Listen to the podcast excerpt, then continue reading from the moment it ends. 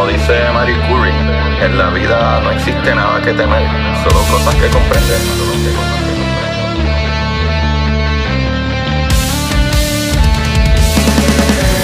Recuerden correr y buscar la manera de aprender que más le divierta.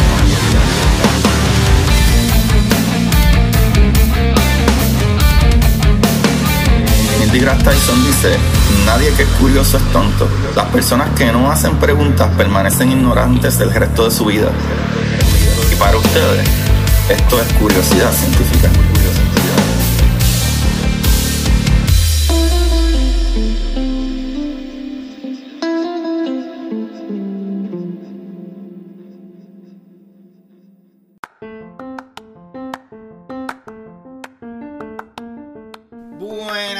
De Curiosidad Científica, bienvenidos nuevamente todos y todas y todas las personas que le dieron play a esto por primera vez y más cariño todavía a todos los que le siguen dando play semana tras semana, mi gente, aquí les habla su host Agustín Valenzuela trayendo las maravillas del universo, las cosas maravillosas.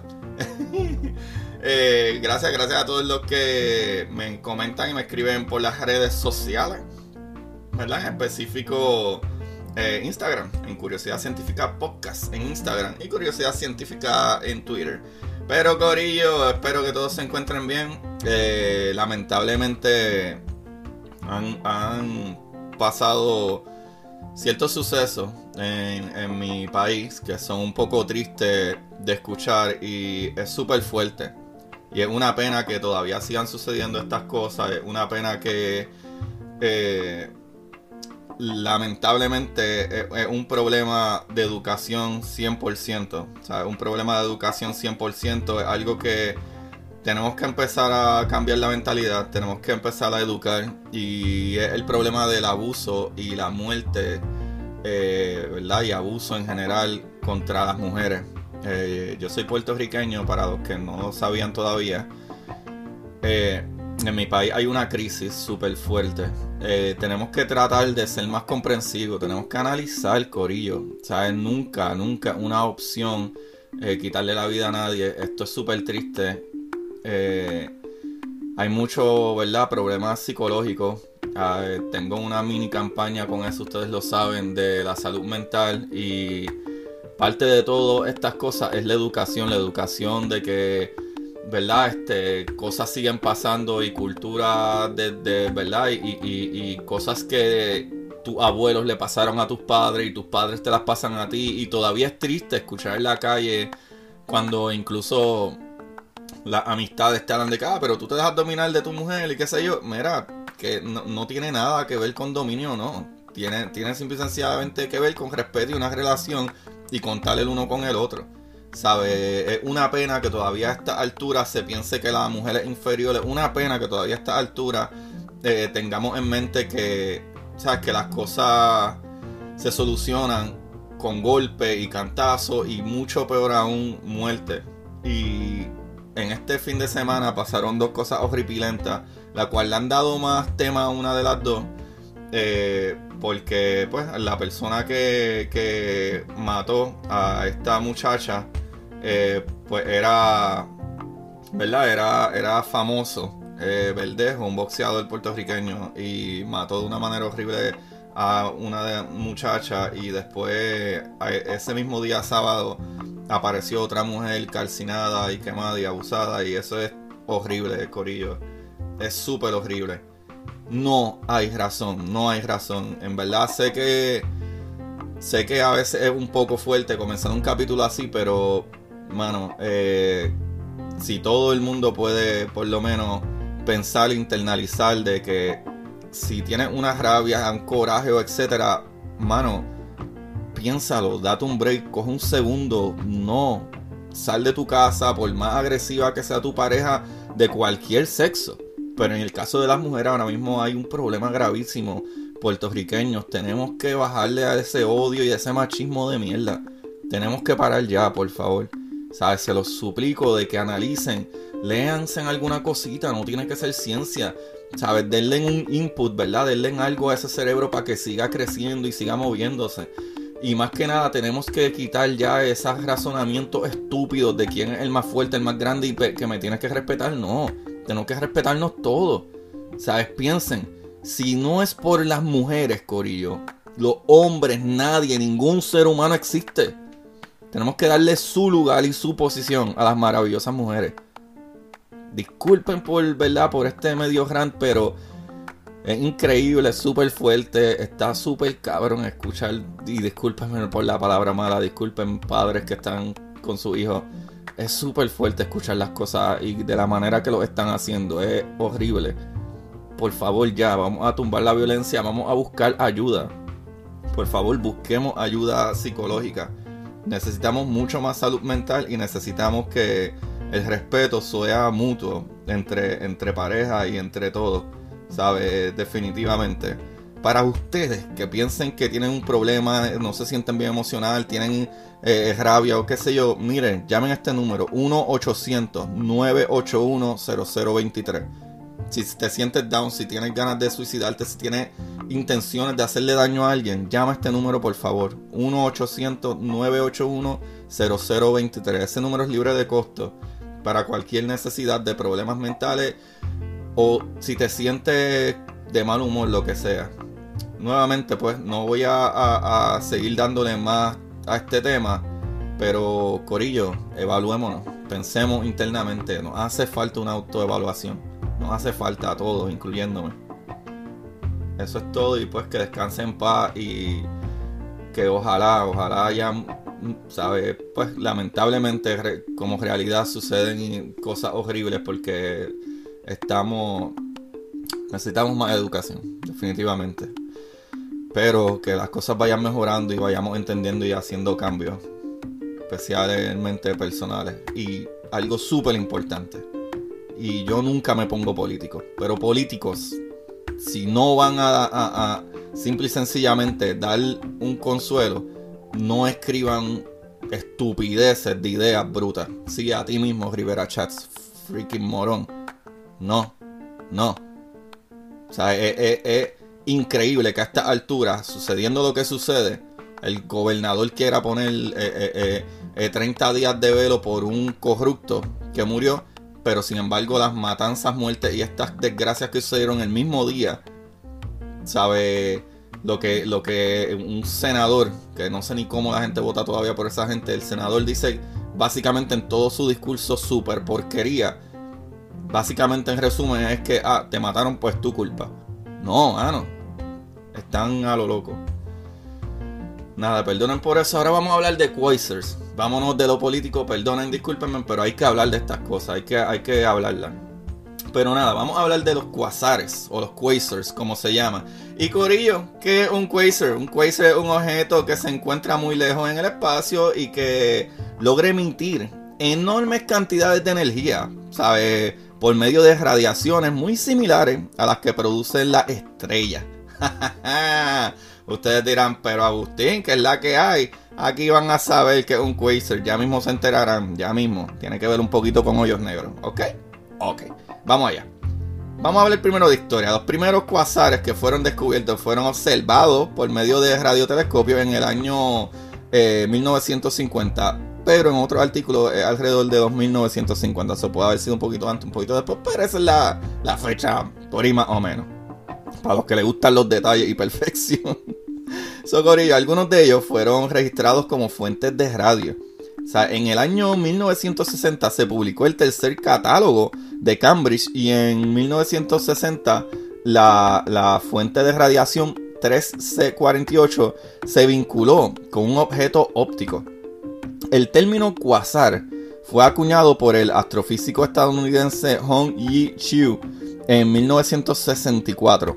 Tiempo después de, ¿verdad? De, que descubrió que tienen diferentes emisiones de radio alta y de ahí se deriva el uso del nombre OSO, U, objeto cuasi estelar. De ahí viene el quasar, de quasi, de casi estrella, pero no estrella. Eso está súper cool, ¿verdad? Quasar, de casi estelar, quasi estelar. Eso está súper chulo. Me gusta ese nombre, quasar. cuasi estelar. Pero anyway, Corillo en los años 80 fueron vistos como un tipo de galaxia activa. Y ahí dijeron, ok, si esto es un tipo de galaxia activa, ¿qué es lo que hace esta cosita, papá? Pues eh, el quasar es una fuente de energía que se encarga de irradiar una gran cantidad de luz. Es un agujero negro sumamente masivo y una caldera de gas incandescente. ¿Qué quieres decir con eso, Agustín? Explica, explica. ¿Qué sucede, Corillaje? Hay unos hoyos negros que son súper masivos, que son los que están en los centros de las galaxias. Ahora, hay que hablar también que estos quasars se ven en galaxias que están súper lejanas, súper, súper ridículamente lejanas. So, los quasares son unos objetos bastante extraños en el universo, ¿sabe? Siendo, ¿verdad? Objetos que son increíblemente lejos, pero que emiten tales cantidades de energía que eclipsan a las galaxias que los contienen. O sea que la radiación que botan los quasares, ¿verdad? Ese centro de, de esa galaxia es tan fuerte que la luz de la estrella de la galaxia como tal, a veces no se nota por la radiación tan fuerte que está emitiendo estos cuasares, ¿verdad? Que ese, ese rayo de radiación que sale del centro de esa galaxia, de esos hoyos negros básicamente, ¿sabe? ¿Cuántas más cosas descubrimos cerca de él? ¿Sabe? Más nos damos cuenta de que no hay nada más asombroso que los cuasares. O a la vez, ¿verdad? Aterrador que el universo tiene unas loqueras de energía que, son mortales, Corillo. Eso está brutal. ¿Sabe? Lo brutal es que con la edad de nuestro universo, de, de los 13.800 millones de años, o 13.8 billones, ¿sabe? Y con un diámetro de alrededor de 93 mil millones de años luz, ¿sabes? Si corres por una esquina u otra, la expansión que hay es más o menos eso, ¿verdad? Si piensas de esa manera, el cosmos contiene cuerpos celestes que parecen sacados, Corillo, de, ciencia ficción, ¿sabes? O de horror, ¿sabes? Son increíblemente fascinantes, ¿sabes? Hay cosas como las estrellas de neutrones, agujeros negros supermasivos, supernovas, estrellas de, protones, pulsares, hay un montón de cosas que te pueden matar en el universo, pero definitivamente los cuasares son una de las cosas más maravillosas. ¿Sabe? E, está brutal que estas cosas son ridículamente gigantesca, gigantesca. Pónganse a pensar, la radiación de los cuasares puede opacar una galaxia, la luz de la galaxia, la luz de la estrella. Imagínense que en una galaxia pueden haber cientos de miles de billones de estrellas y la luz del cuasar opaca toda esa galaxia. Ahora pónganse a pensar, ah, ok, pero ¿cuán grande puede ser? Si hay cientos de billones o miles de billones de estrellas, piensen en la luz que genera nuestro Sol que es inmenso. Imagínense eso multiplicado por billones. Y como quiera, la radiación de los cuasares es ridículamente más fuerte. O sea, podemos entrar ahora un poquito más en, detalle. Ya sabemos que cuasar sale de casi estelar, ¿verdad? De quasi estelar. O sea, eh, pero como tal, es un objeto astronómico que emite cantidades inmensas de energía en todo el espacio, ¿verdad? De onda electromagnética. Y después, ¿verdad? Este eso no llega acá, ya que están tan lejos, eh, como se pueden detectar con, ¿verdad? con un telescopio de radio. O sea, nos llega esa radiación de ondas de radio. O sea, acuérdense que la radiación, todos, todos los, niveles de radiación, o sea, desde gamma, UV, microondas, visible, todo eso es radiación. Pero eh, radio es un tipo de onda, ¿verdad? Un rango de radio. Y, y eso los pudimos captar desde los 50. ¿Sabe? cuando los astrónomos, ¿verdad? Mediante radiotelescopio detectaron la presencia de unas fuentes de radio que no tenían objeto visible asociado. Pero porque ese, e, eso, como dije, opacaban las galaxias. So, habían encontrado algo que emitía ondas de radio desde las profundidades del espacio, pero no sabían exactamente qué era. O sea, más tarde empezaron a ser capaces de comprender su naturaleza. Se conocen, Corillo, más de 200.000 cuasares en el universo. ¿sabe? Y absolutamente todos ellos están muy, muy lejos. Pónganse a pensar. Ustedes dicen, ah, entre 200 mil cuasares, qué montón, y cómo no se ven así como así. Corillo, el universo es gigantesco. Son 200 mil cuasares, o sea que los cuasares son los que están en el centro de cada galaxia. Son 200 mil es nada para los miles de millones, de billones de galaxias que hay en el universo. O sea, hay miles de billones de galaxias en el universo, esos 200 mil cuasares no es tanto para la cantidad de galaxias. Pero está brutal que ellos están súper lejos, ¿sabes? Eh, de hecho, el más cercano se encuentra a 780 millones de años luz. Y el más lejano a 13 eh, mil millones de años luz. O 13 billones de años luz. O sea, casi al principio del borde del universo.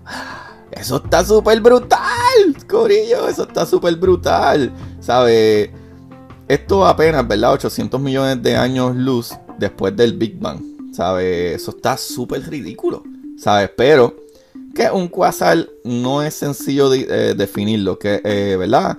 Quedémonos de momento con que es una fuente astronómica muy lejana de energía electromagnética. Entrando eh, ¿verdad? en más profundidad, podemos definir un quasar como una suma de un agujero negro y un jet a chorro, ¿verdad? Relativistamente, ¿verdad? Relativamente. Eh, ¿Y por qué suceden estas cosas? Básicamente, ¿sabe? Los cuasares son objetos astronómicos que contienen un agujero negro. es decir, el centro del cuasar es un agujero negro. Por eso no podían encontrar un objeto visible asociado a esto, Corillo. ¿Sabe? Esto es súper ridículamente masivo, grande. ¿Sabe? Los hoyos negros supermasivos son ridículamente masivos. Nosotros tenemos uno en el centro de nuestra galaxia. ¿Sabe? Y nuestra galaxia básicamente orbita alrededor de ese, eh, hoyo negro. ¿Sabe? Y cuando hablamos de grandes, hablamos de hipermasivos. ¿sabe? Estamos hablando de agujeros negros como los que se encuentran eh, eh, en los centros de casi todas estas galaxias gigantescas. Son los agujeros negros contenidos en los cuasares podrían tener un agujero negro con una masa de entre varios millones de veces la del Sol, hasta varios miles de millones a la del Sol. Esto es ridículamente grande. Pero un quasar no es solo un agujero negro, papá. De ser solo esto, no podría ser tan brillante, evidentemente. So, aquí entra en juego el siguiente eh, protagonista el jet a chorro relativista. Se cree que cuando dicho agujero negro comienza a absorber el material, mucha materia, o sea, muchísima. Estamos hablando de que cada año devorarían una cantidad de materia equivalente a, mil masas solares. ¿Sabes? Por eso es que, acuérdense, tú tienes un hoyo negro supermasivo. ¿Sabes? De, de, cientos de o, o miles de millones de veces la masa del Sol pero el rotito, el orificio como tal, acuérdense que esto es como si fuera una burbuja, ¿verdad? Gigante llena, pero tiene el hoyito por donde escapa el aire, que en el caso de agujeros negros eh, consume lo que sea. ¿Qué sucede? Si tú tienes tanta materia entrando todo al mismo tiempo, apretándose y metiéndose ahí las temperaturas, ¿sabes? Y las partículas se, comienzan a chocar y a, friccionar, creando radiación, creando ese jet de luz y energía. O sea, si tú por año le estás metiendo alrededor de mil masas solares, tú estás tratando de meter demasiada materia en un espacio demasiado comprimido. Definitivamente, eh, eh, la presión que hay ahí y, ¿verdad? Esa, esa, fricción que se crea va a crear descarga eh, radioactiva, va a crear, ¿verdad? Este, lo que conocemos como los fotones, esa luz, esa radiación, ¿verdad? Ya que crea esa temperatura y esa fricción, lo que libera partículas como los fotones. Ahí lo tenemos clarito. Esto provoca que alrededor del agujero negro se forme eh, el típico disco de acreción que hemos hablado en capítulos del hoyo negro. ¿Sabe? Aún así, debido al tamaño, ¿verdad? Eh, o más bien dicho, la masa del agujero negro, que sí, de cada cantidad de materia que devora este disco de acreción, consiste en un disco o ¿verdad? un remolino de plasma increíblemente caliente. O sea, lo suficiente como para separar los electrones y los protones del tamaño del sistema solar. ¿Sabe? Estamos hablando de que un quasar contiene un disco de plasma con un diámetro promedio de 287 mil millones de kilómetros. Así de grande ese espacio. ¿Sabes? Ya cuando tú estás ahí en ese disco de acreción, ¿verdad? Eh, o estás a punto de entrar en ese centro, como, como se dice, eh, eh, eh, no, hay, no hay vuelta atrás. Está todos esos gases, toda esa, esa radiación, esos gases y todo eso una temperatura súper alta que, sucede cuando tú calientas un gas lo suficiente, como sucede en este, ¿verdad? En este punto en los cuasares. ¿Qué sucede con eso, Corillo? se prende en luz, ¿sabes? Se ven los fotones, empieza a soltar, o sea, empieza a soltar partículas. Y ese es el jet, ese chorro. Incluso ese, en ese mismo disco de acreción se ve la luz. Vayan y busquen fotos de Red Quasar o Blue Quasar, ¿verdad? Este es un quasar eh, que lo pueden escribir Q-U-A-S-A-R o con C, igual, quasar. Eh, un eh, azul y uno rojo para que vean más o menos la idea de lo que les estoy hablando. Como quiera, ustedes saben que voy a postear una fotito en Instagram para que sepan de lo que estoy hablando y tengan una idea de cómo se ve o modelos de cómo se ve. Pero eso está súper brutal. Pero que esto, ¿verdad? Se trata de chorros de materia asociados a los discos de acreción de agujeros negros, ¿verdad? Supermasivos. En este sentido, ¿verdad? Está, está emitiendo constantemente un chorro de partículas que viajan al 99.9% de la velocidad de la luz. Que ustedes saben que la velocidad de la luz es 300.000 kilómetros por segundo o, o 186.000 millas por segundo. Socorillo, esta cosa viaja por lo menos a, a 299.9999 kilómetros por segundo. O sea, 299. ¿verdad? 999 mil, o sea, 299.999 kilómetros por segundo mínimo, mínimo. Eso está por ahí, diría yo, por decirle algo. ¿Sabes? Eso está súper cerca de la velocidad de la luz. So, estos chorros de materia hacen que el quasar emita enormes cantidades de energía en todo el espectro electromagnético, ¿sabes? Porque tienen todo tipo de energía. Lo que pasa es que cuando nos llega acá Corillenga, acuérdate que tiene que viajar tiene que llegar hasta acá, pero en el momento que está toda esa materia comprimida ahí, que esas partículas se dividen por la presión y, si ionizan, esas partículas que empiezan a irradiar por la temperatura, presión y los gases que se forman, ¿verdad? Ahí sale todo tipo de, luz, ¿verdad? Todo tipo de espectro electromagnético, ¿verdad? Todo tipo de, de rango de luz, si lo quieren poner de todas las maneras que lo puedo poner. O sea, que sale ondas de radio, microondas, infrarrojo, luz visible, ultravioleta, rayos X, rayos gamma, rayos cósmicos, todo, todo lo que se puede salir. Lo que pasa es que nosotros lo captamos acá, ¿verdad? Con ondas de radio como tal, porque tarda en llegar acá y en lo que llega eso acá, pues va, esa onda se va estirando un poco más. So, no es de extrañar, pues, que estos cuasares sean los objetos más brillantes del universo. O sea, uno de los más estudiados eh, se encuentra a una distancia de 2.200 millones de años luz. Eh, para que tengan perspectiva, ¿sabe? Andrómeda, nuestra galaxia vecina, está a solo 2.5 millones de años luz. Pues bien, el quasar en cuestión es tan increíblemente brillante, del orden de 2 millones de millones, la ¿verdad? luminosidad del Sol. ¿Sabe? Que puede observarse con un telescopio de aficionados, Corillo. Así de brillante es esta cosa. Esto está a 2.2, ¿verdad? A, a, 2 millones, a 2.200 millones de años luz. O sea, 2 millones 200 de años, eh, 2200, Dios mío, ¿por qué me sigo confundiendo? Es que estoy tratando de decirlo en español e inglés a la vez. Está a 2.2 billones, que serían 2200 millones de años luz de distancia. O sea, Andrómeda queda a 2.5 eh, eh, billones de años luz y como quiera, o sea, 2.5 millones de años luz y como quiera este que está a 2200, lo podemos ver. Y Andrómeda se puede ver a simple vista con un telescopio aficionado, pero pum, esto está lejísimo. Y como quiera se pueden ver así de brillantes estas cosas. Eso está brutal, corillo. Un quasar que se encuentra a unos 9 mil millones de años luz de la Tierra puede tener una luminosidad aparente en el cielo igual que la de una estrella que se encuentra a poco más de 100 años luz de distancia. Así, yo creo que esa es la, mejor, ¿verdad? la mejor comparación que puedo hacer. Una estrella común y corriente que queda a 100 años, ¿verdad? De distancia, eh, se ve igual que un cuasar que está a 9 mil millones de años. Pónganse a pensar lo brillante que es esto.